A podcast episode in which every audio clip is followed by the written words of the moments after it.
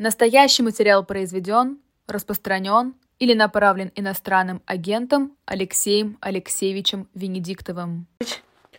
Доброе утро. Здравствуйте, Здравствуйте. доброе утро. Как вы быстро перемещаетесь между Самолет городами. Везет, самолет везет.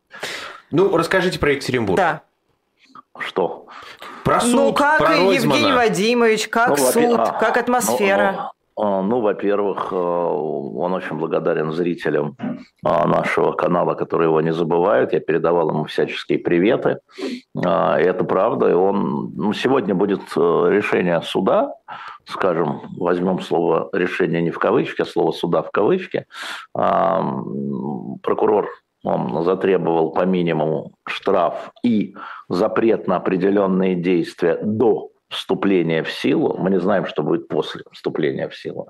Но сегодня по Москве в 12.30 начнется оглашение а, решения. Поэтому не хотел бы опять. Ну, а, мы с ним много говорили вчера, и прежде всего говорили о той книге, которую он, он параллельно заканчивает книгу и параллельно готовит кандидатскую диссертацию.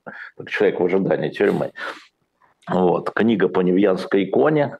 А, вот, и он, он ко всему готов. Евгений же человек такой, он а, внешне невозмутимый. Вот. Но он, конечно, был приятно поражен, что приехала масса народу. Я ему говорю, а зачем тогда нужны друзья? Когда хорошо, когда хорошо, можно обойтись без друзей. Достаточно собутыльников. Вот когда тебе плохо, тогда друзья должны покидать все дела и просто приезжать посидеть, как известно. Да? Мы же ничего не можем, посидеть. Вот. Но очень много людей за него вступилось. Конечно, полный фурор произвело письмо Аллы Борисовны Пугачевой. Не потому, что мы знали, что она э, также подписала поручительство, как и Наина Осина Ельцина, да, как и я. Вот. Э, Но а, этот текст я рекомендую нашим э, зрителям посмотреть текст. Он, наверное, на их есть. Да, да? на сайте Есть, есть, есть, да. На Эхе есть, на моем телеграм-канале есть.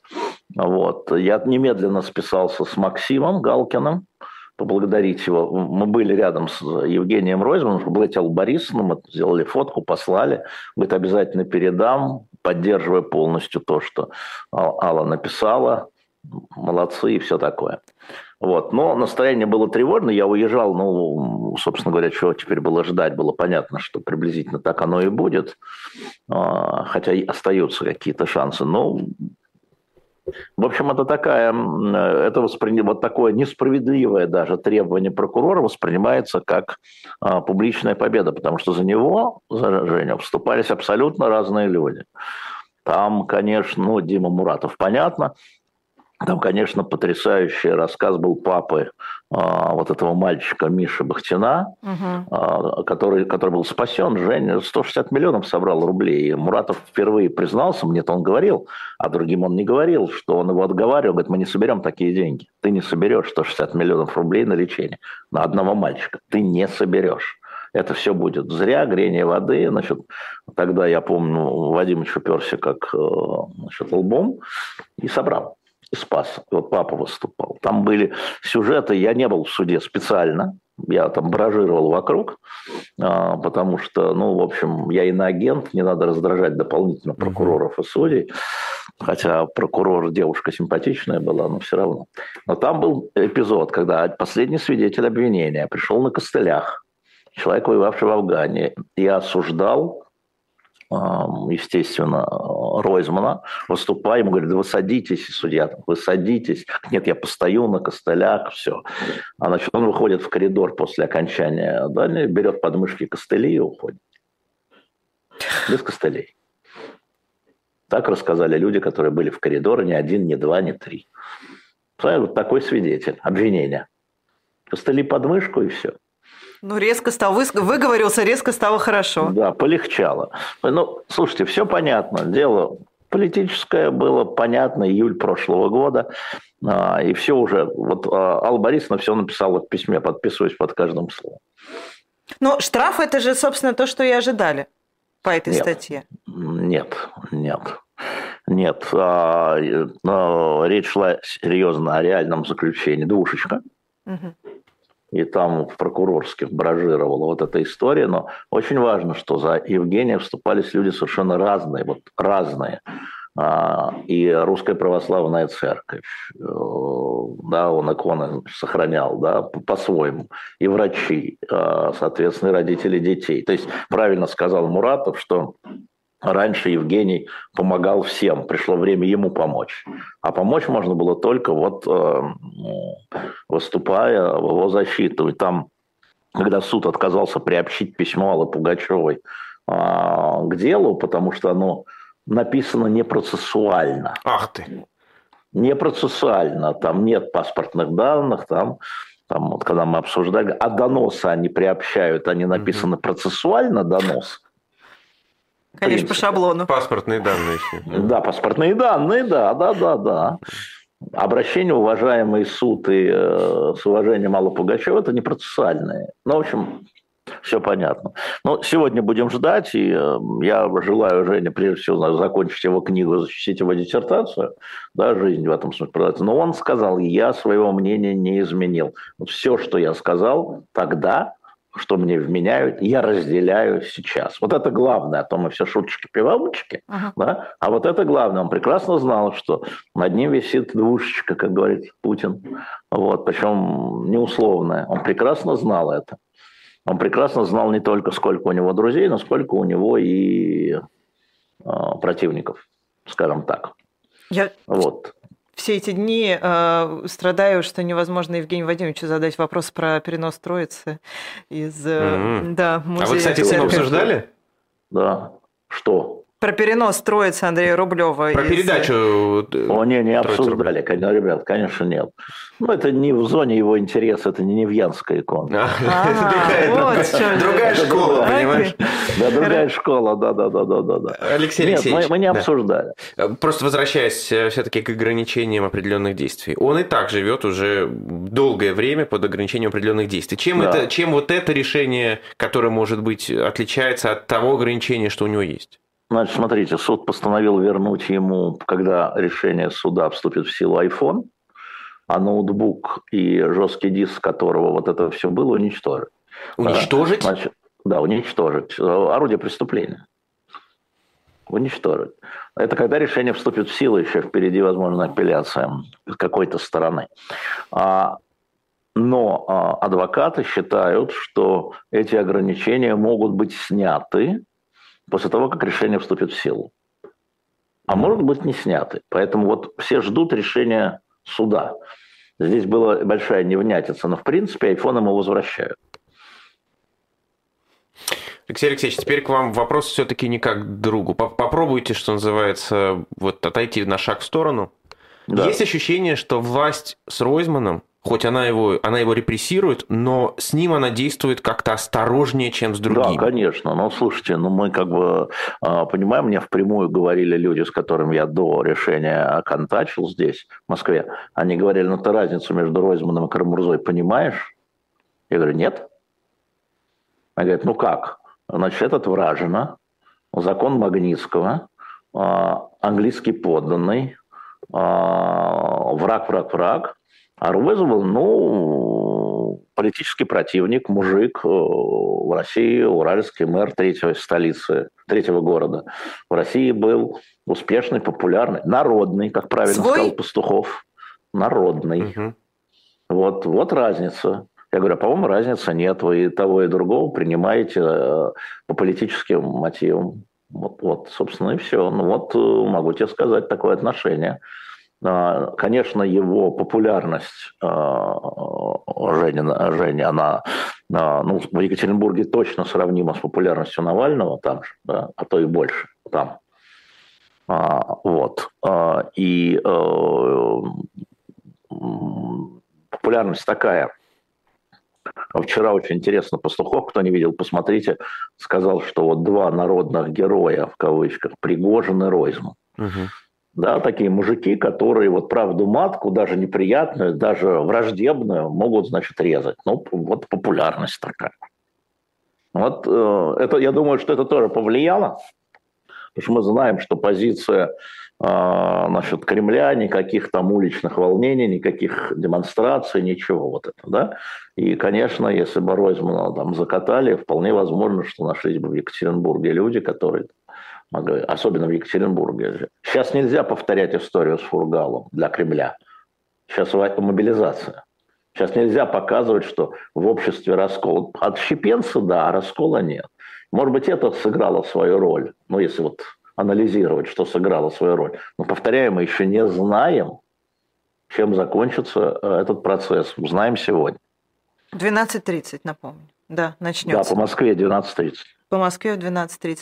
Но а вчера, значит, обыски проходили и такие тоже как-то в вегетарианском виде, кажется, у Михаила Лобанова, которого задержали. Я сам давайте вы не в вегетарианский меня... был, да. Нет. Давайте вы меня не будете спрашивать про то, что я пропустил. Я был а, хорошо, ладно, я тогда вас Вопрос снимать? Не, нет, ну сам, сам факт. Э, смотрите, Лобанов же не, к Лобанову приходит не первый раз. А, Лобанова по этому вымышленному какому-то, да, с этой историей с Пономаревым, по крайней мере, сам Лобанов утверждает, что вымышленная история с Пономаревым. Почему к нему такой вот тоже волнообразный такой интерес? То есть к нему приходят, уходят, приходят, уходят. Понимаю, Почему? Как я понимаю, Лобанов пытается создать альтернативную платформу для выборов в Москве. Для выборов для проведения выборов, ну, голосования, если хотите. Угу. Да, то есть он не просто говорит, он занимается организационной деятельностью. Разницу чувствуем. А, я честно говоря, не очень вот вчера мог смотреть, там какая-то фейковая переписка, которая проверка Лобанов, uh-huh. Пономарев, как я понимаю, uh-huh. который тоже сказал, что он не знает никакого Лобанова и никогда с ним не переписывался. Вот. А, но а я думаю, что это связано вот э, вообще история с президентскими выборами 2024 года, какая-то нервная почва. Я думаю, что и Ройзмана загребали, что боялись, что э, значит, перед э, президентскими выборами он что-нибудь учудит, там, выдвинется, например. Понимаете? Uh-huh. Поэтому, поэтому иностранный агент не может выдвигаться, поэтому запрет на Твиттер, что он там будет говорить все, что он думает, да, на Твиттер, в смысле, вот. А у Лобанова, видимо, надвигается та же история, есть некая, как я понимаю, платформа, где он собирает а, людей под какие-то там кандидатские выборные должности, там, я не знаю, Мундеп, МГД, не знаю, но выборные. Да? И это а, как бы является главной причиной того, а, что к нему такое действовало. Прекрати заниматься, а, иначе, значит, пойдешь по пути Карамурзы. Угу. Что такое? Вот мое мнение такое. Но оно, еще раз скажу, оно немножко издалека. Вот я как бы не очень эту платформу знаю не слежу. Почему там. я сказала викторианские эти, то, то, что там дверь выломали, это все понятно, но я вчера смотрела интервью с, э, с Михаилом и с его женой, и они говорят, что даже во время обысков им говорили, ну посмотрите, видите, мы как себя ведем в этот раз. В этот раз мы себя ведем по-другому, да. Ну, э, давайте тогда... Видимо, не избиваем, как в прошлый раз. Давайте тогда вот к чему э, подойдем. Я не помню, какой это был точно год, где-то 16-18, когда вы, Алексей Алексеевич, сформулировали мракобесие как платформу, на которой, в общем, объединяются силы.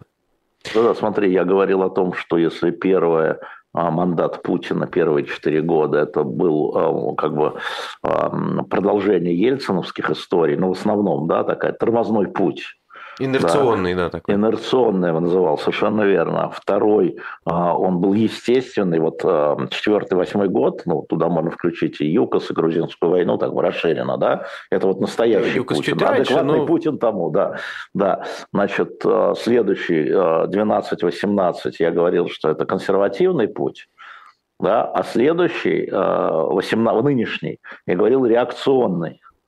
А следующий – мракобесный, совершенно верно. Угу. Еще хуже. Это верно мракобесие, а, которое не только в идеологии, что мы видим, да, а там вот это все православие, самодержавие, народность, да, там в самых худших своих видах, но и в политике.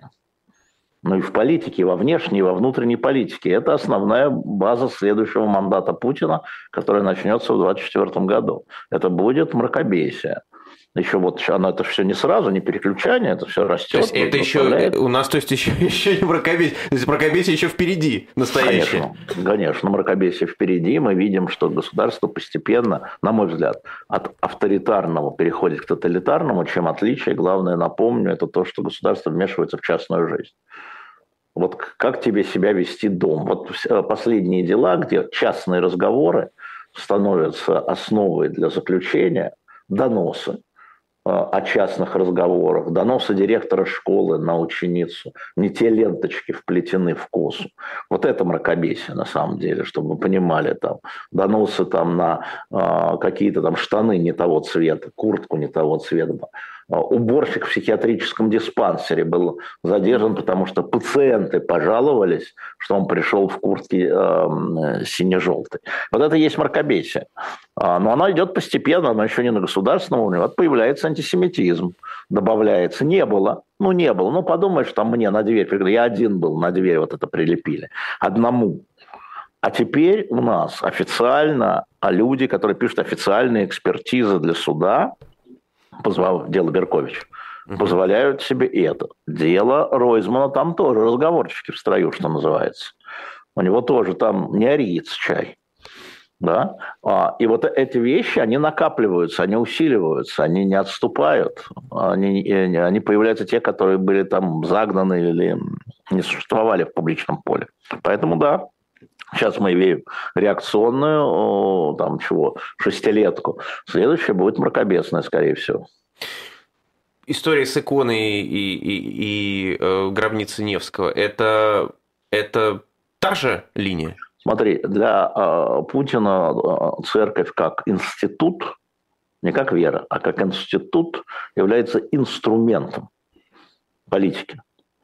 И э, надо, чтобы они, э, им за это надо платить. Э, борьба за вот эту гробницу, за раку э, гробницы Александра Невского велась очень много лет. Очень много лет. Я был свидетелем, собственно говоря, э, этих дебатов. И директор Эрмитажа Петровский отказывал, отказывал, отказывал, предлагал такие варианты, такие варианты. Новая эпоха. Он же сам об этом сказал. Его надо читать то, что сказал Петровский, с сарказмом. И видеть там сарказм, его сарказм видеть. Говорит, ну вот, если раньше да, художественное брало верх над там, то теперь пришли другие, да. сакрально, пришли другие времена, говорит он. Он говорит о том, что и сакральное для многих, да, а чего делать э, нам, несчастным атеистам, которые хотят раку посмотреть. А, вот эта история про это. И то же самое Рублева, да, это плата, потому что давно ходили, давно ныли. А тут, конечно, начинается разговор довольно лукавой о реституции. Вот, наконец-то, Путин возвращает награбленные большевиками у церкви ее собственность. Может, Владимир Владимирович, вы начнете с того, что двум журналистам «Эхо Москвы» вернете их дома на Рышкину и Дурново на Невском проспекте. Дворец Рышкиных и дворец Дурново.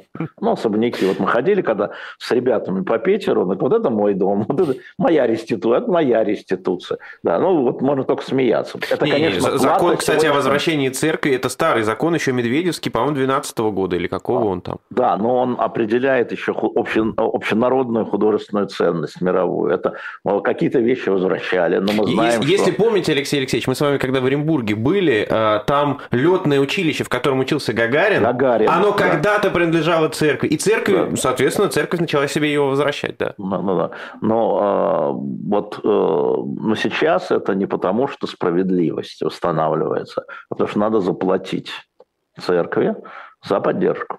Ну, грубо, цинично, платим за поддержку. Так заплатили. То есть патриарх просил на две недели, а вот вам нет, держите. Нет, ну там это, слушай, там, где две недели, там и два столетия, извини, это дальше уже э, очередное перемещение требует очередного решения. Забудьте про две недели, забудьте там про то, что она в аренду на 49 лет, все это будет бессрочно и долго, если, если опять если она выживет. художественно не возьмет верх над сакральным, скажем так.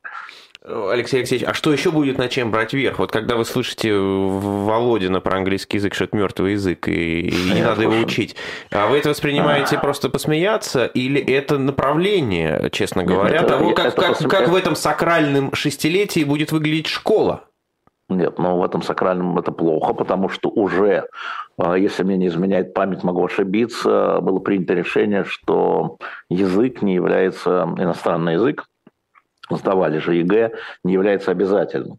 Уже принимали такие решения. Мы же, э, эти процессы, микропроцессы, которые, может быть, быстро пролетают, и забывается. На самом деле школы становятся идеологическим инструментом. Тут я вас отправлю к министру юстиции Чуйченко, угу.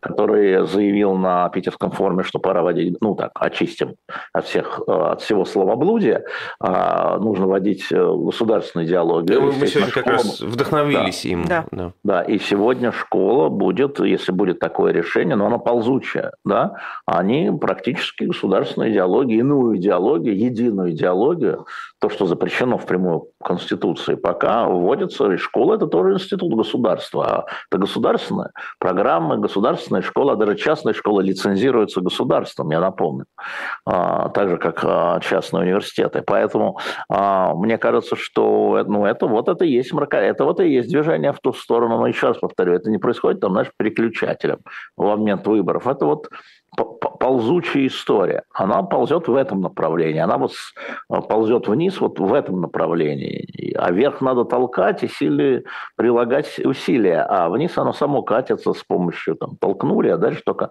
придерживая руками, что называется. Про зерновую сделку хочу вас спросить. А, во-первых... Очень легко. А? Это легко? Очень легко, конечно. Это помощь Эрдогану. Удержаться? Между двумя турами, я же, я же говорил, что, э, в принципе, зерновая сделка сейчас э, не должна быть, быть продлена. А, если бы Эрдоган победил в первом туре, зерновой сделки у вас не было бы. Но поскольку он не победил в первом туре, то вот надо показать, что значит, султан, надо поддержать его, а, чтобы он свои там полпроцента добрал, что вот Эрдоган может договариваться серьезно и с Россией, и с Украиной. Конечно. Вот что такое зерновая сделка с точки зрения политики геополитики. Это поддержка Эрдогана для второго тура. Но вот на сегодняшний день я смотрю турецкие опросы разные. Эрдоган побеждает во втором туре 52 на 48. Угу. Но, то есть, а почему-то на два месяца? Выборы-то вот они. А потом она не нужна будет, если, если не будет учтено требование. Там же требования. Слушайте, сделка – это всегда компромисс. Слово «сделку» знаете? Значит, что Россия требовала и не получила? Она требовала подключения Россельхозбанка к СВИФТу и не получила. Не получ... и не получила. Она требовала включения значит, вот этого аммиачного трубопровода значит, в Одессу и не получила. А она требовала снятия эмбарго или санкций с каких-то там сельскохозяйств. Ну, там специалисты знают лучше меня, и не получила. Но сейчас важнее избрать Эрдогана. А вот потом когда все, если Эрдоган будет избран, и все ускорится, вот потом мы начнем по-настоящему торговаться, так они говорят. Поэтому на два месяца. А если не будет? А если не будет, надо будет посмотреть, что новый президент будет делать. Потому что, как правильно вам напомнила Нина Хрущева, а, партия Эрдогана а, победила выиграла, и, да. и в парламенте. И, следовательно, премьер-министр а, будет из партии Эрдогана. Представим себе, что Эрдоган проиграл, его тут же премьер-министром выдвигает, и парламент его утверждает. Ну, там не будет ничего простого. Но э, сейчас надо поддержать Эрдогана, считает в Кремле. Поэтому ну, продлим сделку на два месяца. Подумаешь, ничего такого не случится. Так каждый раз они выглядят так, это проглотили, это проглотили, это проглотили. Они не думают, как они выглядели, им неинтересно, как они выглядят давно, уже в глазах партнеров так называемых, как ты понимаешь. Они уже не провыглядят. Они уже в поисках союзников. Алексей Алексеевич, сегодня да. полетит или полетел уже даже, да, первый самолет в Грузию. Mm-hmm. А как вы оцениваете, сколько запасено вот таких козырей а, в рукавах? Да полно, да полно. Если вы вот начинаете так присматриваться не через э, микроскоп, который перевернут, а через микроскоп, вы видите вот в этих точках, вот э, самолет в Грузию, вот возникло 35 европейских компаний, которые продолжают торговать с Россией, да, мы знаем. 25 там да, материал, да. 25, 25. Ну, их, их наверняка больше, больше чем... Умножьте да. на 10, не ошибитесь. Да, да, да. Вот возникла история в Конгрессе о том, что значит, э, контроль недостаточен за расходованием бюджетных средств э, по помощи Украине, пишите отчеты. Да? Вот такие вещи, а, они, они очень, это все очень сложно, это не ура, ура, вы лобим гнутся там шведы, украинцы или русские. Да? И э, мир продолжает жить, Мир продолжает взаимодействовать. Ну, ребята, один обмен пленных, я уже говорю, это вообще, вот идет э, военные действия, война, если хотите, идет война. Когда это меняли пленными, ну, кроме Израиля? Во время войны. Какую войну вы знаете, когда меняли пленных? Я не знаю. Не, ну меня даже... Какая? Если, ну, я понимаю, что чеченская война это была как бы почти не, гражданская, но там тоже да. меняли плен. Не-не-не, чеченская война это не война была, очевидно, да, это не война была между государствами. Это война между государствами, когда меняли плен. Я думаю, что просто у меня нет, ну, наверное, в Афганистане а меняли а пленных. А в Афганистане искал. меняли пленных. Война с кем была? Кого с кем? Ну, с... Э, Афганцев с афганцами. Это другая история. Угу. То есть ты хочешь сказать, что мы сейчас ведем гражданскую войну? Нет, нет, нет. Какая? Я думаю, что есть примеры не гражданских войн, когда меняли пленных. Нет, значит, ты не думай, а изучи вопрос. Не, ну, это просто надо посмотреть, конечно. Ну... Надо посмотреть. Я посмотрел. Теперь ты посмотри. Каждую неделю, ребят, каждую неделю идет обмен пленных. То есть налажен канал. Вот что я хочу сказать. Налажен канал, налажено правило. Да? Там тысячами уже, уже тысячи поменено, тысячи, услышьте меня. Тысячи. Вот и таких сюжетов очень много. И, конечно, Россия ищет союзников. Ну, судя по э, полетам Зеленского, он тоже там пытается расширить э, круг союзников. Он, например, сегодня, вот не знаю, знаете вы или нет, Полетит. должен лететь ну, большую да. семерку, да. Это союзники уже давно нет, Ира. А-а-а. Он полетит через Саудовскую Аравию. Он полетит в Саудовскую Аравию выступать на саммите Лиги арабских государств. Вы думаете, один Путин тут такой, что ищет в третьем мире, скажем, союзников? А у, него, а у Зеленского есть союзники, союзники среди... Так он ищет их. Ты услышишь, что я говорю? Он поэтому и летит. Не биг дел лететь на семерку. Они все его поддерживают, они уже выпустили заявление о поддержке. А вот в Лигу арабских государств, да. А у нас одновременно в Казани проходит исламская конференция с участием Талибан, между прочим. Да? И у нас едут вот эти африканские президенты шесть. Песков подтвердил, ищут союзники все в третьем мире. Это, да, Они это еще вот, война становится мировой да. в широком смысле этого слова расширяет все, не замыкается на Европе и на евроатлантическом, так сказать, партнерстве. Поэтому я Грузию туда же и монтирую. Маленький эпизод. Интересно. Но если говорить о э, странах э, бывшего СССР, да. э, с ними много таких рычагов осталось конечно, экономического давления? Конечно. Во-первых, когда 9 мая приехали шесть президентов, там пять, не помню уже сколько, они же приехали почему-то и зачем-то. Почему и зачем отдельно, за отдельно чем, да? Они приехали торговаться в том числе. А, значит, остались рычаги, раз они торгуются. А, смотрите на Карабахский конфликт. А, по-моему, уже в этом месяце, то есть в мае, Пашинян и Алиев в Москве на троих с Путиным. Угу. Рычаги, значит, есть рычаги. А потом 1 июня в Молдове. В Брюсселе. Да, понимаешь, да, конечно, остались. Конечно, остались. Мы это видим просто по телодвижениям руководителей этих государств. А куда они денутся? Еще раз, экономика российская завязана на мировую. Какие-то связи прорываются, какие-то утолщаются, она завязана на мировую, включая, безусловно, а, бывшие советские республики, э, ну, прежде всего, э, имеется в виду Кавказ и угу. Средняя Азия, Центральная Азия. Про образование хочу вас немножко спросить и про Европейский университет в Санкт-Петербурге. Знакомые люди вам там в попечительском совете, такие как Александр Волошин, например, да. или Алексей Кудрин, да, Авдотья да. Смирнова. А, а, означает ли это, что их авторитет а председатель Михаил Петровский. Да. А, а, Смотрите, о чем это ребят, говорит? Это говорит о том, что сейчас в очень многих университетах, включая МГУ, идут подобные проверки. Просто Европейский университет как бы на виду, а МГУ как бы молчит про это. Идут подобные проверки. Это все туда же, а, в следующий мандат Путина в мракобесие. Выверка программ, учебных в первую очередь, выверка людей, недостойных преподавать молодежи, например, вы не забудьте, что статус иноагента, которым я награжден, скажем так, одно из главных – это запрещение преподавать. Вы слышите? Это запрещение, то есть сразу туда это посадили. Потому что, конечно же, власть озабочена, там не идиоты сидят, не дебилы, что молодежь очень скептически, студенческая молодежь, вообще молодежь скепти, более скептически, скажем, относится к тому, что власть творит в Украине, чем пожилое поколение. И, конечно же, они ищут инструменты влияния, там, как чье влияние, чье у студентов влияние? Преподавателей. Значит, надо пошерстить, посмотреть, то ли там преподают. Школа, надо пошерстить, посмотреть, то ли там выстраивается вот это единое... Это то, о чем мы уже говорили, просто это еще один инструмент.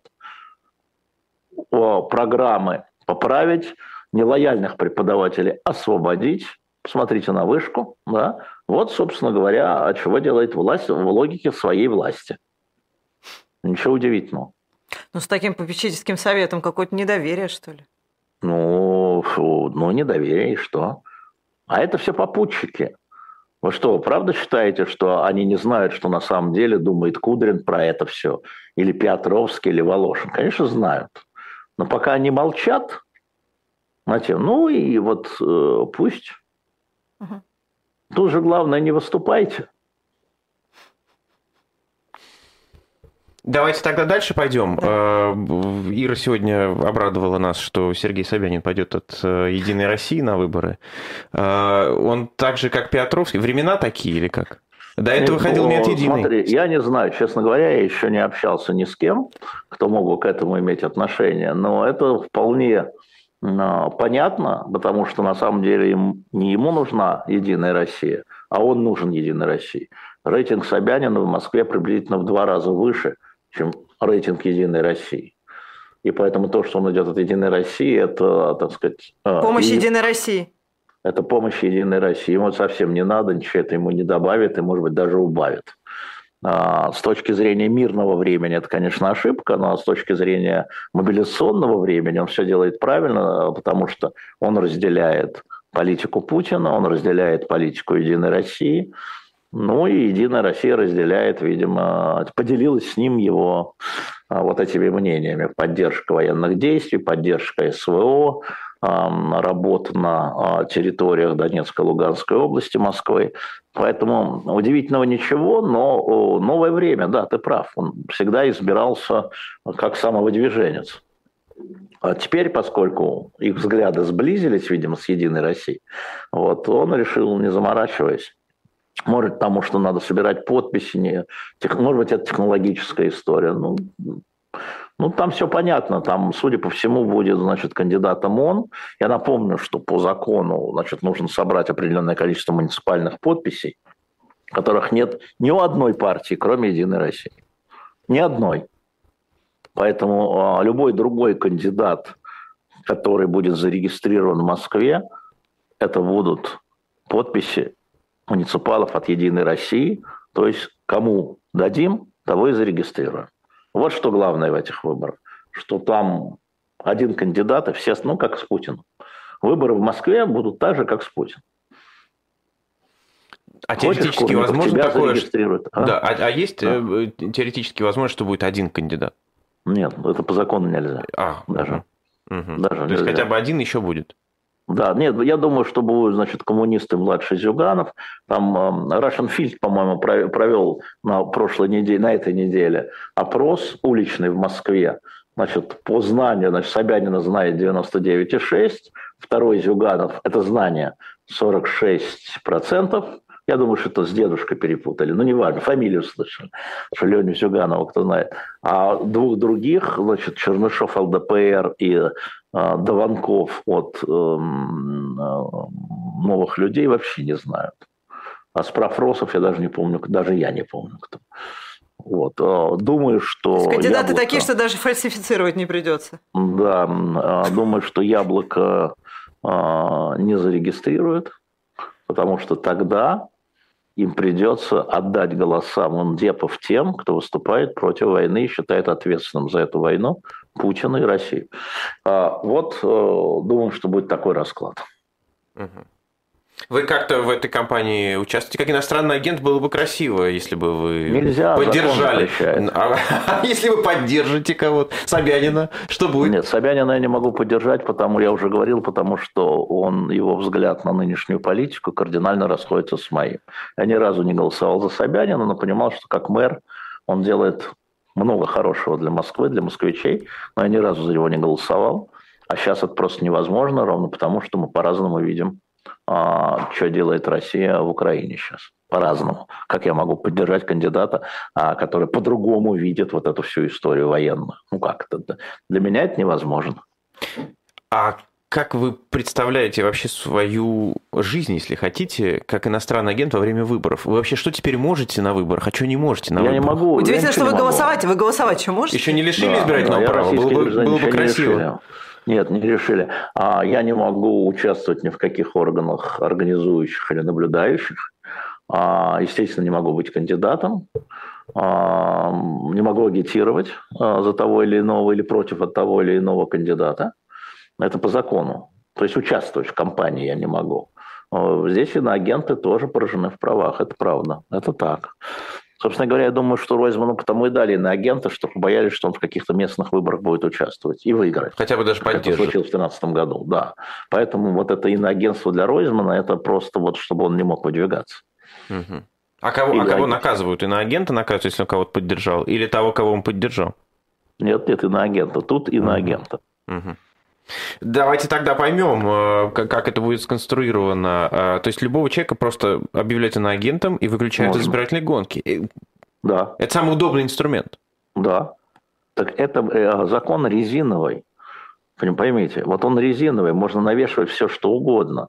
Там, говорят же, да, давайте запретим им там, получать государственные кредиты, давайте получи, запретим им вообще зарабатывать. Да.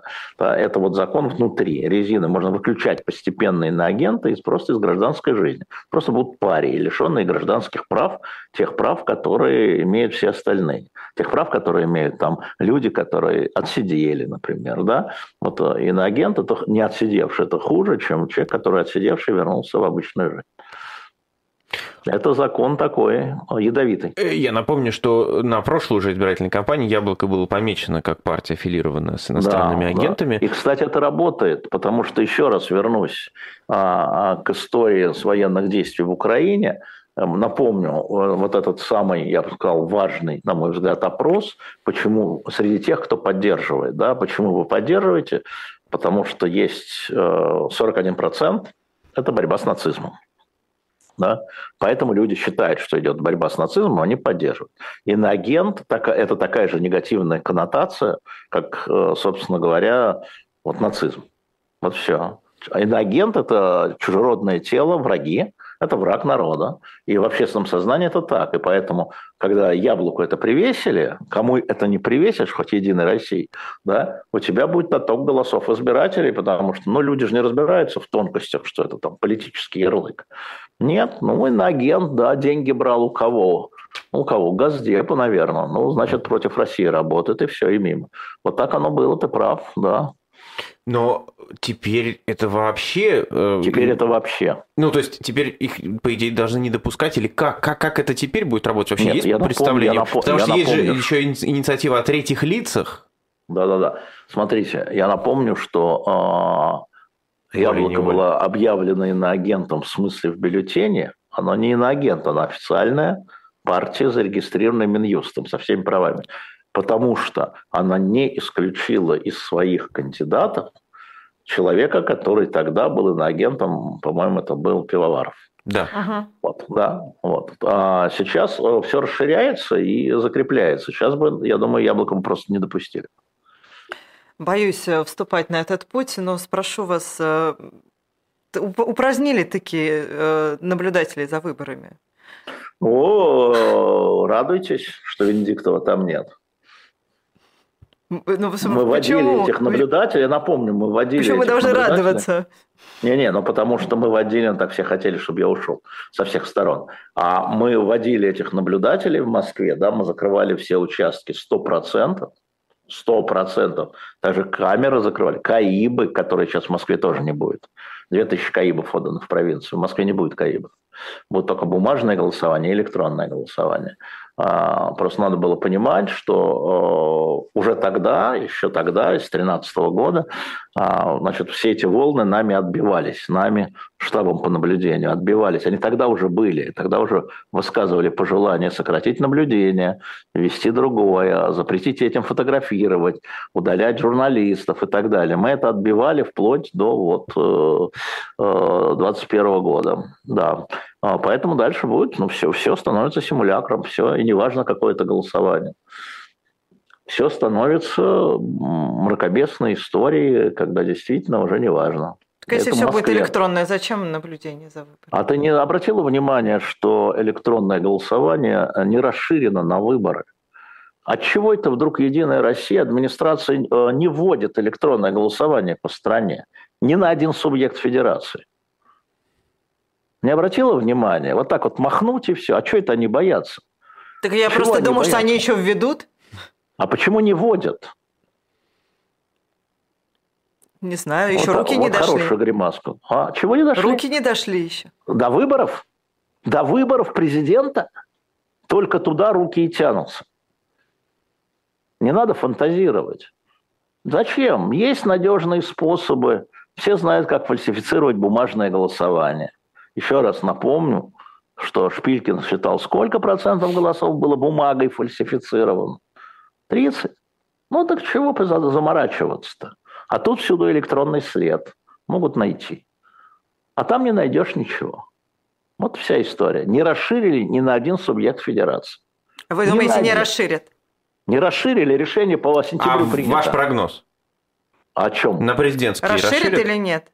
Если они будут доламывать ту платформу, которая была по электронному голосованию, доламывать, делать в них дыры, что они и делают сейчас, то и расширят. А если они не смогут ее доломать, то нет.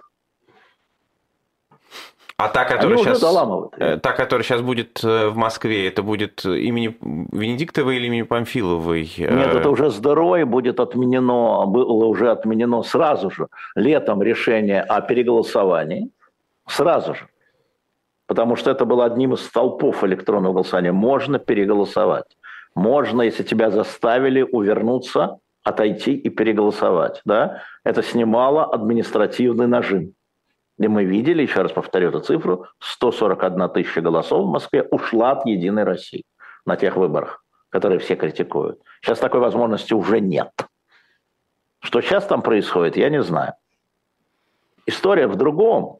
Проблема в том, что кандидатов не допустят. Не туда смотрим. Не туда смотрим. Вопрос о том, что выборы нечестные, заключается в недопуске кандидатов с другими точками зрения на а, развитие России. Алексей Алексеевич, вот где точка да. главная. Мы вот говорили об этом с Ниной Хрущевой, но очень хочется понять, что вы думаете по этому поводу. Как вы себе объясняете, почему Эрдоган, казалось бы, тоже авторитарный лидер, тоже ведущий войны, тоже, э, ну, в общем, человек, который держится за власть, не, не хочет ее отдавать. Почему да. он в игры играет, кажется, честнее, чем другие автократы, известные нам. А, а при чем тут автократы? Вы знаете, что треть э, американцев считает, что президентские выборы а, предыдущие были нечестные, и что Трамп президент. Треть, 33% американцев считают, что выборы в Америке были нечестными, украдена победа. Это у вас, кажется, в Берлине отменили выборы и прошло переголосование, и сменился в результате, другая партия победила, ХДС, правильно? В каждых странах есть проблемы, и люди недовер... с недоверием относятся, они их, их надежды рушатся. Да? И э, Эрдоган, видимо, прекрасно понимает, насколько опасно, если фальсификация э, возникнет, э, он боится улицы, он боится арабской весны, грубо говоря. Я так думаю. Поэтому он понимает, что он лидировал. Это опросы показали последние три дня, что на 3-4% он опережает. Он был готов, судя по тому, как работают штабы ко второму туру. Тут же очень важна психологическая история. Он не делал ставки на один тур. У него все было готово ко второму туру. Ну, выиграем во втором, честнее будет, страна будет спокойнее. Там возможности Майдана есть, ну, Майдана, да, там, угу. Майдана. Ну, Майдан, турецкое слово, между тюркское. Да, да, да, действительно, действительно, Майдана. Зачем ему это? Вот, поэтому, ну и там очень сильная реальная оппозиция. Напомню, что он пытался отменить. Он, родился, отменил, когда оппозиция победила в Стамбуле и в Анкаре. Он отменил выборы мэров в столицах, или в одной, не помню, неважно. Было переголосование, и в результате тот еще больше набрал. И мэры Анкары и Стамбула – это оппозиционеры, которые поддерживают его противника. Более того, вам скажу, сейчас на выборах президентских, да, а, его противник, я просто все время боюсь произнести неправильно его фамилию, поэтому называю Крыл Дакаглы. По-моему, Кылыч Дараглу. Вот. Он выиграл из Стамбула Анкару, но как выиграл? 48-46. То есть чуть-чуть выиграл. Ну, хорошо. Вот сейчас будет второй тур, посмотрим, будут ли эти выборы также серьезные. Ну, таких вот криков о фальсификации а, общей, да, где-то могло быть, да. А, таких не было. Но, в принципе, выборы, да, это всегда ставит даже в демократических странах под подозрение а, победителей. Ну, я тебе говорю, история с Трампом. До сих пор Третья Америки считает, что Трамп э, президент должен был быть. И что ты им объяснишь? Что выборы в Турции честные, а в США нечестные? Ну да. Но, тем не менее, там есть система, которая позволяет это взвешивать. И у нас есть, была система, а, ну, в Москве, во всяком случае. А на ваш взгляд, в России в целом, когда эта система сломалась? Еще в 96-м? Или... Это, это, это, это мифология. А, я даже знаю, на чем она основана. В 96 году, если вы посмотрите первый тур, Ельцин еле-еле обогнал Зюганова 35 на 32. Uh-huh. Да? Третий кандидат был Лебедь, который Ельцина поддержал и призвал своих избирателей голосовать за Ельцина. Я просто напомню эту историю. Да? И Ельцин в любом случае должен был тогда победить. Но была история в том, что очень многие регионы, где были красные президенты, в том числе Башкирия и Татарстан, они проголосовали в первом туре, больше отдали голосов Зюгану. Но когда их лидеры увидели, что Ельцин победит, они же не идиоты и не дебилы, они же понимали, это же математика. Они дали команду, Ельцин бы все равно победил. Но они дали команду вот в этих регионах, в этих султанатах. Они, это не было определенным. Это, книги написаны на эту тему, по каждому региону можно почитать. А, и там действительно, где султанаты, там правда, все правильно описывает это и Кынев Саша, и Шпилькин, я вам лучше расскажут.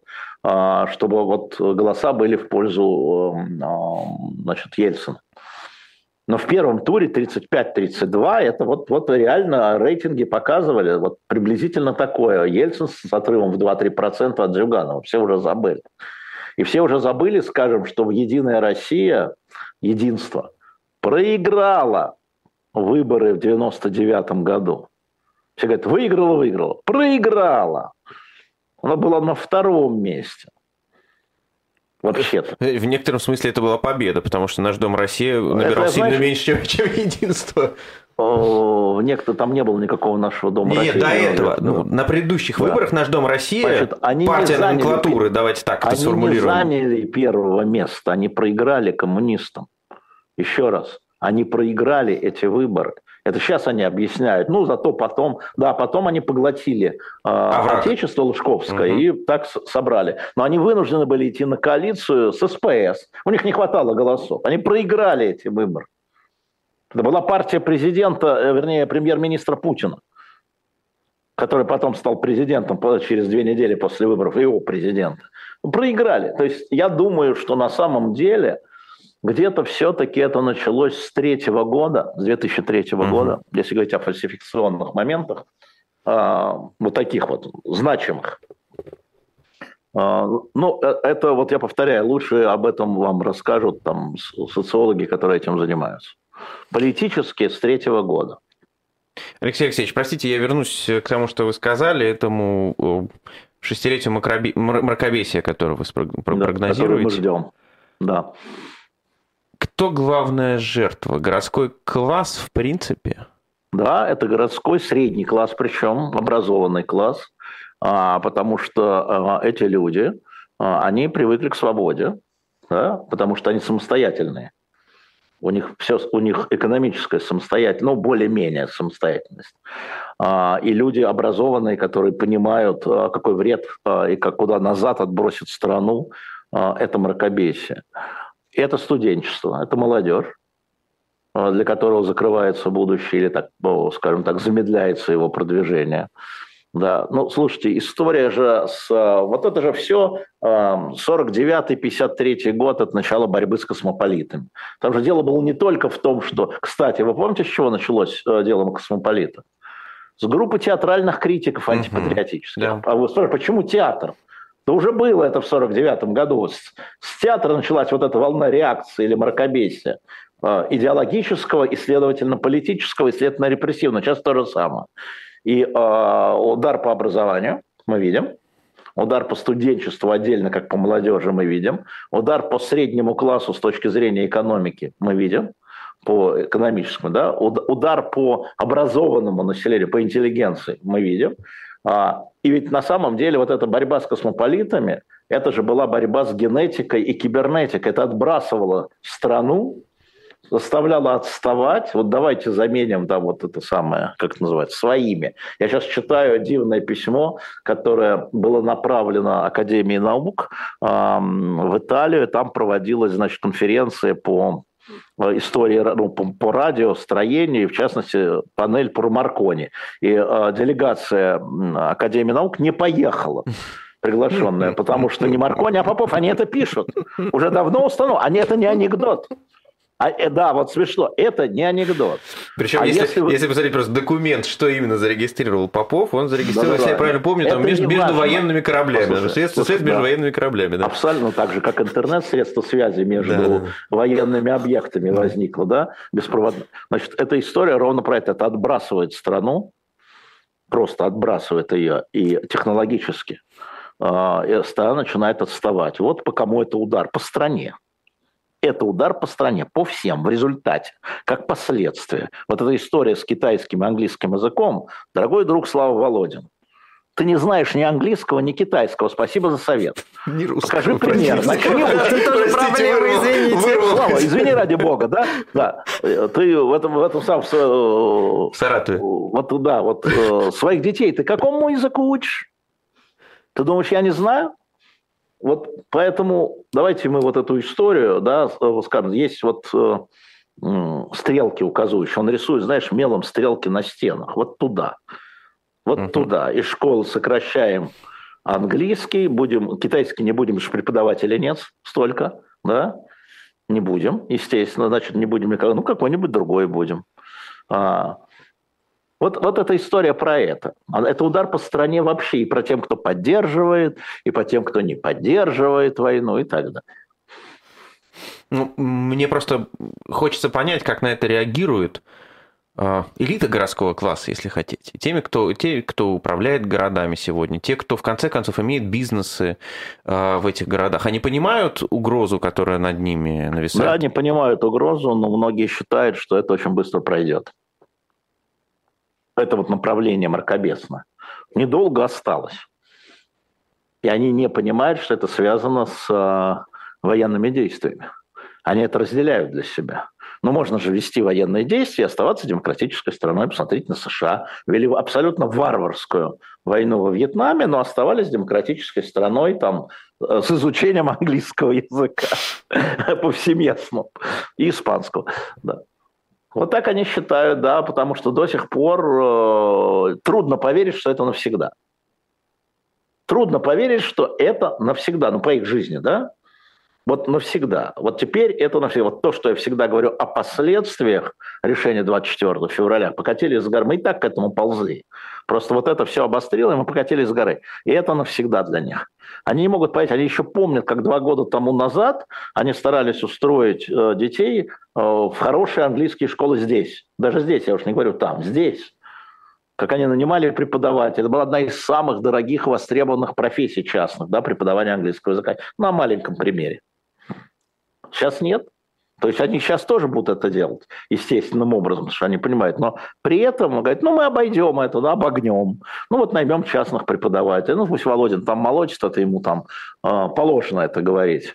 А надо будет мы Китай, и правильный, пусть дети китайский учат, я тоже не против, да, чтобы мой э, ребенок учил китайский, так он не хочет. Это хорошо, это большой рынок. Верно, это большой рынок, но это не за счет английского. А вот мы будем делать так, вот что говорит элит. Теперь совмещая мракобесие и переход авторитарной модели в тоталитарную. Тоталитарную. Но смотри, для сравнения, это 49, 1949 год.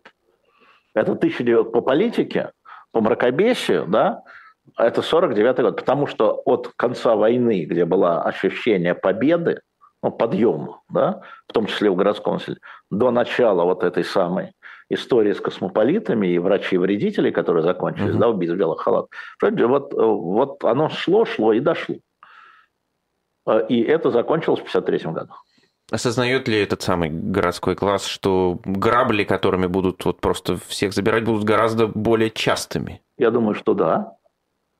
Я думаю, что да, но это видно просто. Надо быть слепым, а, слепыми, чтобы это не видеть, но я не думаю, что образованные люди настолько слепы. Можно спорить по поводу а, там, необходимости начинать военную операцию против Украины, необходимости существования того всего 5-10, но нельзя спорить о том, что последствия катастрофичны.